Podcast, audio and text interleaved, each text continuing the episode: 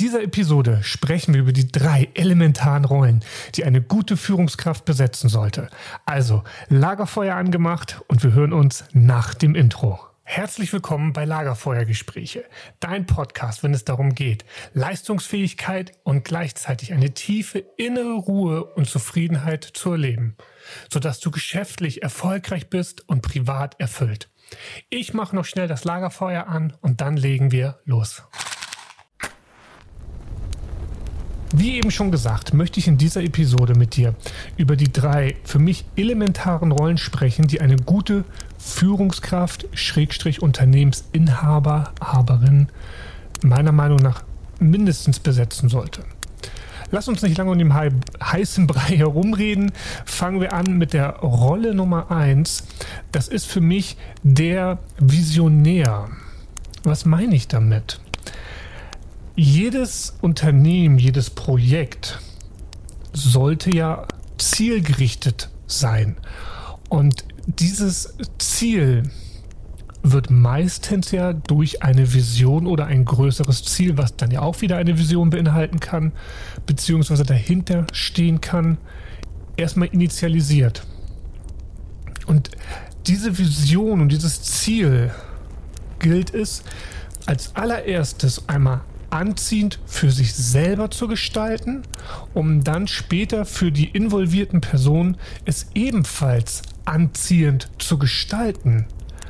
Und wie gestalte, wie gestalte ich etwas anziehend? Ich glaube, die grundlegende Frage, die wir hier für beantworten sollten, warum soll dieses Unternehmen gegründet werden? Warum soll dieses Projekt initialisiert werden? Warum einfach? Und wenn das Warum klar ist, dann erzeugt das in der Regel schon eine sehr, sehr starke Sogwirkung. Und hier so ein kleiner Praxistipp. Es geht jetzt erstmal an Unternehmer oder Unternehmerin. Ich würde immer so vorgehen. Erstmal das Warum vom Unternehmen zu klären. Dann mein eigenes Warum und dann das Warum für das Projekt und oder auch noch für das Team, wenn nicht sogar für die Teammitglieder individualisiert. Und das dann auf einen Nenner zu bringen, das ist für mich die Rolle des Visionärs. Und wenn wir das jetzt für Führungskräfte betrachten, dann hab, hast du vielleicht nicht so den, ja, den Impact gerade auf die Vision des Unternehmens, aber sie sollte dir hoffentlich klar sein. Und wir können ja deinen kleinen Mikrokosmos, also dein Team, dein, dein Projekt, was auch immer du gerade quasi als Führungskraft betreust, begleitest, entwickelst, ähm, wie auch immer du es nennen möchtest, du kannst das für dich ja auch im Prinzip wie eine, eine Firma in der Firma sehen.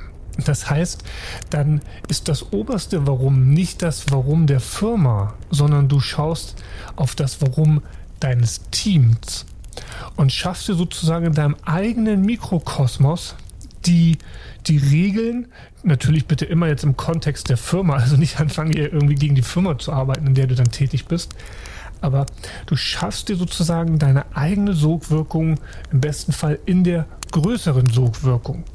Leider weiß ich aus der Praxis, dass äh, das immer ein bisschen schwierig ist, gerade wenn die Unternehmen ein bisschen größer werden, dass da vielleicht überhaupt keine Visionen mehr klar kommuniziert werden, ähm, dass manchmal auch gar keine Visionen mehr so richtig vorhanden sind. Dann musst du halt selber schauen, was ist dein Warum? Warum bist du Führungskraft geworden? Was hat dich angetrieben, in diese Position zu gehen und auch gerade in dieser Position, in dieser Firma ja schon eine gewisse Zeit zu sein und daraus abzuleiten, dein Warum zu entwickeln und dann mit deinem Team, mit deinem Teammitgliedern für euer Team und wenn es wirklich nur für euer Team ist, diese Vision aufzubauen, was wollt ihr reißen? Ja, und das bringt mich dann zur Rolle Nummer zwei. Die ist relativ kurz erklärt, das ist der Manager. Und der Manager, der managt halt die Dinge, ja. Also wie man so schön sagt, hier geht es um das klassische ZDF, also Zahlen, Daten, Fakten. Und ja, hier geht es eben für mich auch darum, dass du die Prozesse, die A, die Firma natürlich vorlebt, ja, Prozesse, Abläufe, vielleicht auch mal in Frage stellst im Sinne von sind die noch zeitgemäß? Das weiß ich selber noch aus meiner Lehrfirma, da fing das schon an. Wir hatten ein wunderschönes Prozessmanagement und, und auch auf die einzelnen Teilprozesse ähm, runtergebrochen. Wir haben Fertigungsbetrieb. Also da hast du alles schön auf dem Blatt Papier gehabt. Nur leider waren wenige dieser Prozesse noch die, die auch wirklich dann in der Praxis so umgesetzt wurden. Das heißt jetzt nicht, dass du anfangen musst, jeden Prozess irgendwie wild mit Visio rauf und runter zu visualisieren und sonst was. Aber es kann nicht schaden, dir einfach mal einen Zettel und einen Stift zu nehmen und simple Ablaufdiagramme. Und wenn es wieder nur, in Anführungsstrichen, für dein internes Team sozusagen ist, ja, wie wollt ihr, wie willst du mit den Gegebenheiten, die vielleicht deine Firma dir vorgibt, umgehen, damit ihr als Team, als Gemeinschaft effizienter zusammenarbeiten könnt. Ja, und da muss dann auch sowas berücksichtigt werden, weil in der Regel bist du als Führungskraft, als Leader ja auch ähm, ja in einer gewissen Dokumentationspflicht oder ähm, Zielerbringung gegenüber der Firma, also klassischerweise KPIs, die du erfüllen musst. Und hier würde ich die auch offen deinem Team kommunizieren und sagen, okay, passt auf, Leute, das sind die KPIs, die ich, Schrägstrich, wir zu erfüllen haben.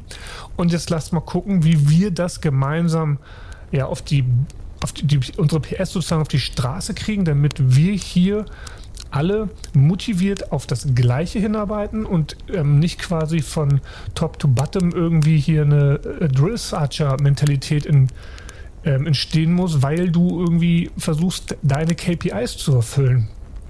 Ja, also nimm den Menschen auch dort schon so ein bisschen mit. Und das bringt mich dann zur Rolle Nummer drei. Ich betitel die gerne als Coach, logischerweise, weil ich eben der Coach bin. Ähm, aber es geht hier um in allererster Linie um etwas ganz, ganz Entscheidendes. Um das aktive Hinhören und Verstehen von Menschen. Ich wiederhole das nochmal, weil mir das so wichtig ist. Es geht hier um das aktive Hinhören und das Verstehen von Menschen. Was meine ich genau damit? Ich habe auch bewusst Hinhören gesagt. Ja, vielleicht kennst du das, man zuhören. Okay, das ist so, ja, ich bin irgendwie anwesend und lass denjenigen mal reden aktives Zuhören ist für mich schon so, ja, ich bin anwesend und ich nehme wahr, was du sagst, aber böse gesagt, komm mal zum Punkt. Und für mich ist das aktive Hinhören das, dass ich die Worte, die du mir zurückspielst, sehr bewusst aufnehme, filtere und abgleiche über das, was ich bereits über dich, dein Erfahrungs- und Wissensschatz kennenlernen durfte ja, abgleiche und durch einen Dialog deine Welt, deine Sicht auf das Thema, auf das Projekt, wo auch immer wir gerade drüber sprechen, versuche bestmöglich zu verstehen. Denn daraus resultiert in meiner Wahrnehmung der entscheidendste Wettbewerbsvorteil, wenn es darum geht, gute Performance, gute, motivierte und vor allem auch eine starke Teambindung ja, aufzubauen.